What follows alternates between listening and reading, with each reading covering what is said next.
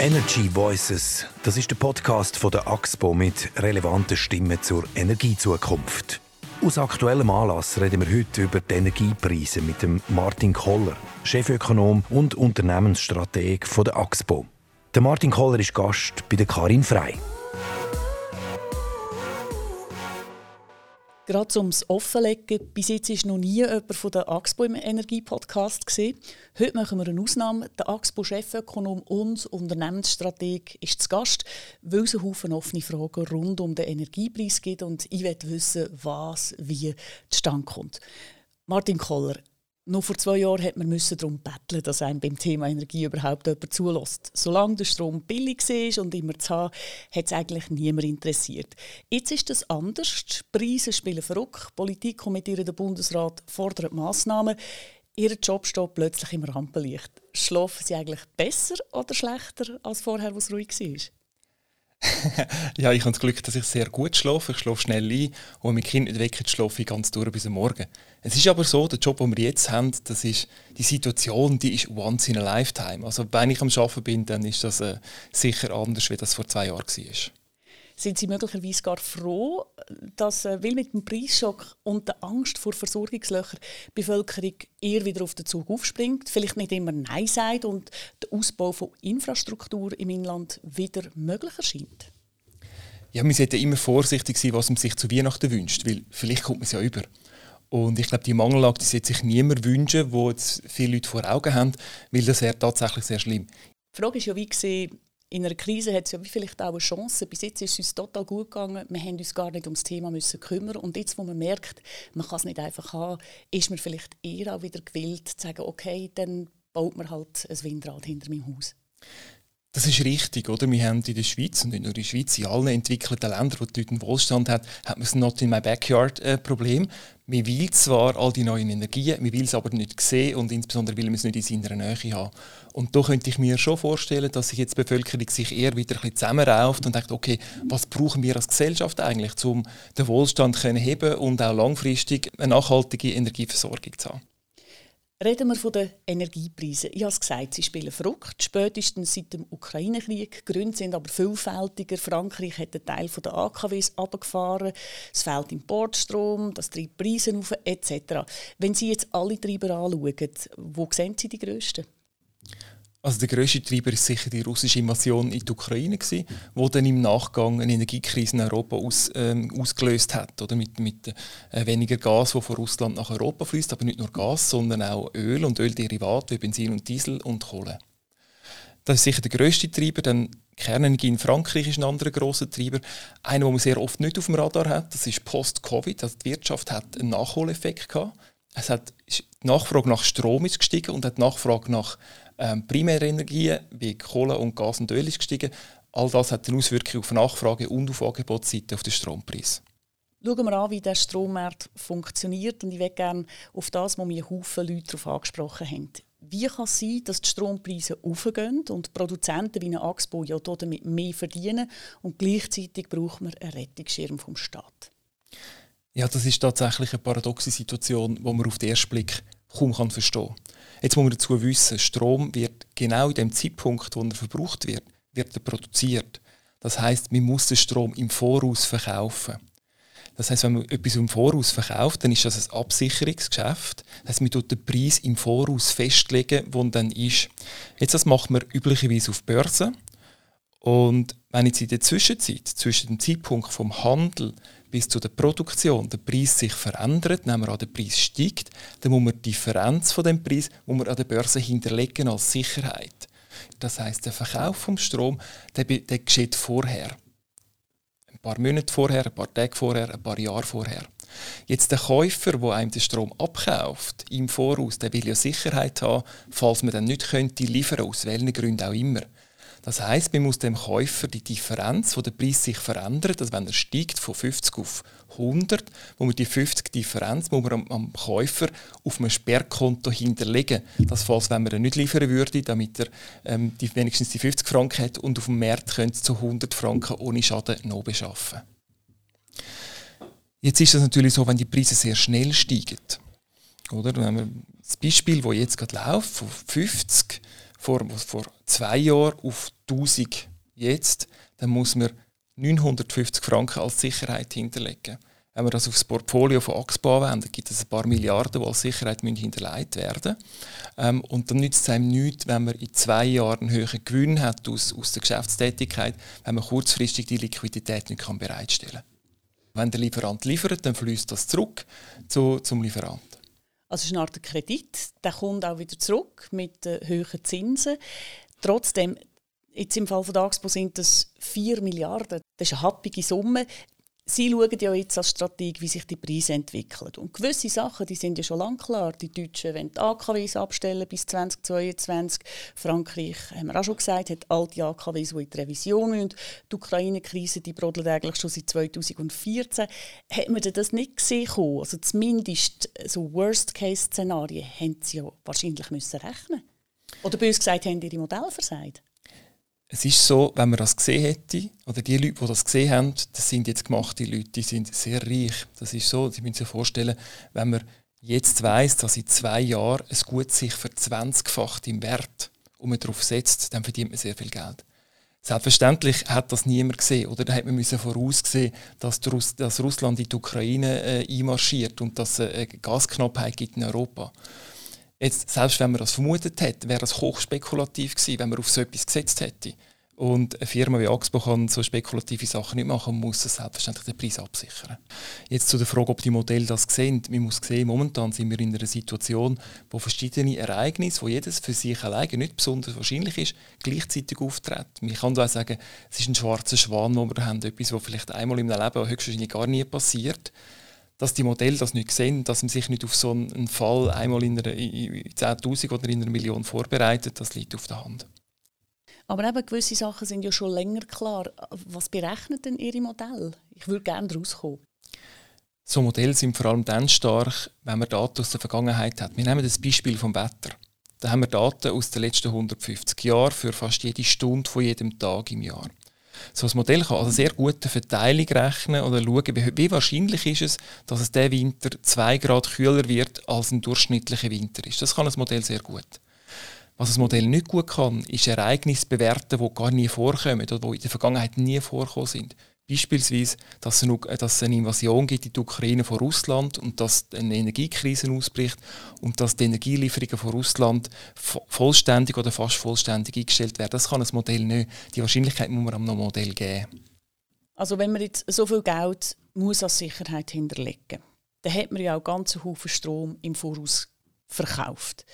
Warum verkauft man denn so viel im Voraus? Wäre es nicht sicher, man würde nicht oder nicht mehr so viel im Voraus verkaufen? Im Nachhinein wäre das sicher eine Massnahme, die wir machen. Man muss aber verstehen, was man dann macht. Oder dann spekuliert man auf Preise. Man kann eine Position offen lassen, bis relativ nah an den Lieferzeitpunkt an, in der Hoffnung, dass die Preise dann steigen. Aber das ist Spekulation, oder? Weil Preise können auch sinken. Und darum tut man das zu einem gewissen Zeitpunkt, wir sagen dem, absichern. Was man auch muss wissen die ganz kurzfristigen Märkte sind nicht liquid. Also wenn man mit Was einer, heißt das? Wenn man mit einer grossen Position, so wie Axpo, ein Drittel von der, vom Verbrauch von der ganzen Schweiz, man würde sagen, hey, ich verkaufe das heute für morgen, dann würde der Markt die grosse Menge nicht können schlucken, weil für morgen sind ja alle Verbraucher schon eingedeckt. Das heißt, das, was morgen gehandelt wird, ist nur noch eine kleine Menge. Die grosse Menge, die wird ein Jahr, zwei Jahre, vielleicht drei, sieben Jahre im Voraus gehandelt. Also das heißt mit anderen Worten, man muss eigentlich mit dem Strom mitschwimmen und das Gleiche machen wie die anderen. Man kann selbstverständlich Mengen zurückhalten, aber wie gesagt, ab, ab einem gewissen Zeitpunkt sind die Märkte nicht mehr liquid. Das Beispiel eben für morgen, morgen wird eine gewisse Menge gehandelt, einen Tag voraus oder während dem Tag sogar, um die restlichen Mengen auszugleichen, aber das sind nur noch kleine Mengen. Die grosse Menge, die muss man irgendwann im Voraus absetzen. Jetzt, wenn man ganz konkret das probiert abzubrechen auf das, was ich als Herr und Frau Müller-Meyer für den Strom muss zahlen. Wenn der Preis zum Beispiel auf ein Jahr im Voraus festgelegt wird, was heißt das denn für meine Stromrechnung? Geht die auch erst in einem Jahr ruhen? Oder ist es ein bisschen wie bei den Benzinpreisen, wenn der Markt nüsst, zahlt der Konsument? Und zwar sofort? Das hängt sehr davon ab, wie Ihren Versorger, wo Sie wohnen, wie der, was der für eine Beschaffungsstrategie hat. Wenn Sie in Zürich wohnen, ist das Elektrizitätswerk von Zürich. Wenn Sie in Bern wohnen, das von Bern. Oder in Gemeinden gibt es kleinere Werke. Und da kommt es sehr darauf an, was die Werke für eine Beschaffungsstrategie haben. Es gibt Elektrizitätswerke, die beschaffen zehn Jahre im Voraus gestaffelt. Ein Teil zehn Jahre, ein Teil neun Jahre, ein Teil drei Jahre voraus, sodass es eine Glättung vom Preis gibt. Wenn eine Preisspitze auftritt wie jetzt, dann müssen solche Werke, die sehr strategisch unterwegs sind, dann müssen die jetzt nicht kaufen, weil die schon sehr langfristig eingedeckt sind. Andere Werke, die sehr kurzfristig beschaffen, die haben dann halt das Risiko, dass wenn so etwas passiert wie jetzt, dass sie die Preise voll mitmachen und die auch dem Konsumenten so übergeben aber letztlich ist das, was Sie sagen, jedes Werk ist autonom, kann selber entscheiden, langfristig, kurzfristig, strategisch, nicht strategisch. Am Schluss zahlt dann halt der Kunde, je nachdem, bei welchem Werk das er angehängt ist, äh, hat er Glück oder Pech gehabt. In der Schweiz ist es so. In der Schweiz haben wir ein System von einer Teilmarktöffnung. Das heißt, Grosskonsumenten, die sind am Markt, die können selber beschaffen. Kleinkonsumenten wie Haushalte, die sind äh, einem Versorger zugeordnet und die, die müssen das nehmen, was der bietet. Wenn jetzt also das Elektrizitätswerk der Lieferant ist und Axpo ist der Produzent, heißt das, das EW, also das Elektrizitätswerk, kauft den Strom bei euch? Das kann es machen. Das EW ist frei. Das EW ist schon ein grosser Kunde. Das heißt, es kann das bei uns beschaffen, bei einer anderen Firma oder anonym bei einer Börse. Wichtig ist, dass verantwortlich, dass der Endkunde den Strom überkommt in der richtigen Qualität und in der richtigen Menge, das ist der Lieferant. Der Lieferant hat die Lieferverpflichtung. Wenn man jetzt aber schaut, Axpo, die gehört ja zu einem Teil auch den Lieferanten oder dem Kanton. Haben ihr denn da nicht auch die Verantwortung, dass geliefert wird? In der Vergangenheit war es so, dass die EWs im Gebiet der Axpo, die haben den Strom bei der Axpo bezogen. Seit der Teilmarktöffnung, wo die grossen Kunden eben frei sind, äh, machen sie das nicht mehr. Das heißt, sie beschaffen irgendwo auf dem Markt oder vielleicht auch bei Axpo oder bei einer anderen Firma die Verantwortung, dass geliefert wird, die liegt aber beim Lieferanten, nicht bei Axpo. Auch wenn ihr zum Teil denen gehört, ist man da nicht mitgegangen, mitgehangen? In der Schweiz haben wir ein System von Teilverantwortlichkeiten. Das bedeutet, dass jeder Player auf dem Markt für das verantwortlich ist, was er tut. Ich mache ein Beispiel. Der Lieferant ist dafür verantwortlich, dass er den Strom in der richtigen Menge beim Kunden liefert. Der Produzent ist dafür verantwortlich, dass seine Produktionsanlagen sicher betrieben werden. Der Netzbetreiber ist dafür verantwortlich, dass die Spannung, das Netz stabil bleibt. Und äh, äh wenn man Verträge geht, wir beispielsweise an der Börse, dann ist man dafür verantwortlich, dass man die Verträge einhalten tut. Aber sind die dann auch verantwortlich dafür, dass der Schweizer Wasserstrom, den Taxpo produziert in den Bergen, oder der Strom aus der AKWs, dass der auch in die Schweizer Haushalt kommt? Der Nationalrat Cedric Wermuth der hat nämlich in der Sonntagszeitung Folgendes gesagt. Aufgabe der Stromkonzerne ist es, die Wirtschaft und die Bevölkerung mit zahlbarem, erneuerbarem Strom zu versorgen und nicht an der Börse zu spekulieren. Also zunächst einmal, wir haben an der Börse nicht spekuliert, sondern wir haben abgesichert, das ist der erste Punkt. Der zweite Punkt, ja selbstverständlich würden wir die Verantwortung gerne wahrnehmen und, und äh, äh, für die Stromlieferung verantwortlich sein. Das ist aber heute gesetzlich so nicht vorgesehen im heutigen System, sondern es ist eben so, dass der Lieferant am freien Markt ist und beschaffen kann, wann er will.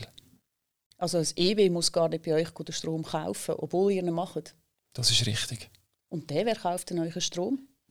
Wir verkaufen diesen Strom zum Teil an andere Grosskunden, zum Teil an EWs und zum Teil an der Börse. Das kommt ganz darauf an. Aber ihr habt nicht die Sicherheit, dass der Schweizer Strom, den ihr möchtet, dann auch in der Schweiz gekauft wird? Nein, die Sicherheit hat man nicht in diesem System. Und jetzt gehört ihr ja aber den Kanton. Also könnte der Kanton sagen, das wetten wir gerne wieder anders. Der Schweizer Strom für die Schweiz? Das ist richtig. Also Kantonswerke oder auch Gemeinswerke, die Elektrizitätswerke, die sind frei einzukaufen, wo sie wollen. Das heißt, sie können sich jederzeit entscheiden, auch bei uns oder bei einem anderen Stromproduzent direkt einzukaufen. Mit den höheren Strompreisen kommt ja dann jetzt aber irgendwann auch mehr Geld rein. Was passiert mit dem Geld? Wenn die Axpo zu einem Großteil der Kantone gehört, habe ich dann als Bürgerin auch etwas von dem Gewinn? Ja, das ist richtig und zwar zweifach. Einerseits in Form von Dividenden, die an Kantone fließen und andererseits auch in Form von Investitionen, die die Taxpo tätigt in der Schweiz. Heißt, die, die, Investitionen, die wir in den letzten sieben, acht Jahren tätigt haben, die sind zu über 70 Prozent in, in die Schweiz geflossen ähm, und fast ausschließlich erneuerbare Energien. Die Bundesrätin Sommaruga war ja bei uns auch im Energy Voices Podcast. Und äh, sie hat genau für das Thema klare Worte gehabt und hat gesagt, noch mehr in die Schweiz. Ich glaube, auch die Stromwirtschaft muss ihre Verantwortung wahrnehmen und sagen, auch wir müssen jetzt investieren, auch wenn es vielleicht im Ausland mehr Subventionen gibt. Aber jetzt gibt es auch die Erwartung, dass unsere Stromwirtschaft wirklich Präsenz markiert in der Schweiz und der Bevölkerung zeigt, wir tragen euch, wir sind da für euch, für die Versorgungssicherheit. Das ist eine, wichtige Botschaft, die ich auch von der Stromwirtschaft erwarte. Erwartungen, die Sie erfüllen, Martin Kohler? Ja, das ist absolut richtig. Ich verstehe, was Frau Bundesrätin Sommaruga sagt. Und das ist ja das, was die Stromwirtschaft macht. Man investiert sehr viel in der Schweiz. Jetzt muss man aber auch hier sagen, an dieser Stelle, sehr langfristig, wer ist sehr langfristig dafür verantwortlich, dass in der Schweiz investiert wird? Und da lohnt sich der Blick ins Stromversorgungsgesetz, wo sagt, wenn langfristiger Mangellage da ist, muss der Bundesrat die entsprechenden Massnahmen einleiten, dass auch wirklich investiert wird. Und ich mache hier zwei Beispiele. Das eine ist, Firmen die würden ja gerne investieren, oder aber die können zum Teil nicht aufgrund von langwierigen Bewilligungsverfahren. Das sind Rahmenbedingungen, die die Politik muss setzen die können nicht die Unternehmen setzen. Und das Zweite ist, es muss sich letztendlich auch lohnen. Es sind Firmen, es sind zum Teil privatwirtschaftliche Firmen, jetzt Axpo nicht, aber andere, dass die investieren nur, wenn sich das lohnt. Genau das hat uns auch der Betriebsleiter Philipp Ruffiner von der Kraftwerk Mark AG gesagt. Er hat davon geredet, dass man den Mark-Staudamm aufstocken will. Es ist ein aufwendiger Prozess, einerseits von der Planung, auf der anderen Seite natürlich die ganzen Bewilligungsverfahren. So sind hohe Risiken natürlich im Spiel für den Betreiber, für den Eigentümer. Und die Risiken will man natürlich nur eingehen, wenn man nachher sicher ist, dass man damit Geld verdient. Und für Schätzungen gehen wir davon aus, dass es rund 75 Millionen wird kosten, die Erhöhung um 10 Meter. 75 Millionen Erhöhung von 10 Meter, wenn mittelfristig mehr Geld um ist, wie weit investieren da in die Energiewende und sagen, jawohl, jetzt haben wir das Geld? Wir würden sehr gerne sehr viel mehr in die Energiewende investieren. Als Beispiel haben wir ähm, die Solaranlage der Staumauer am Mutzee gemacht, um zu zeigen, dass das Solar in den Alpen, Alpinsolar, dass es funktioniert. Aber da ist, ist die Frage, inwieweit das Freiflächenanlagen jetzt oder ein Windkraftwerk dereinst bewilligt werden Wenn die Hürde aus dem Weg ist, selbstverständlich sind wir die Ersten, die sehr gerne sehr viel würden investieren in der Schweiz.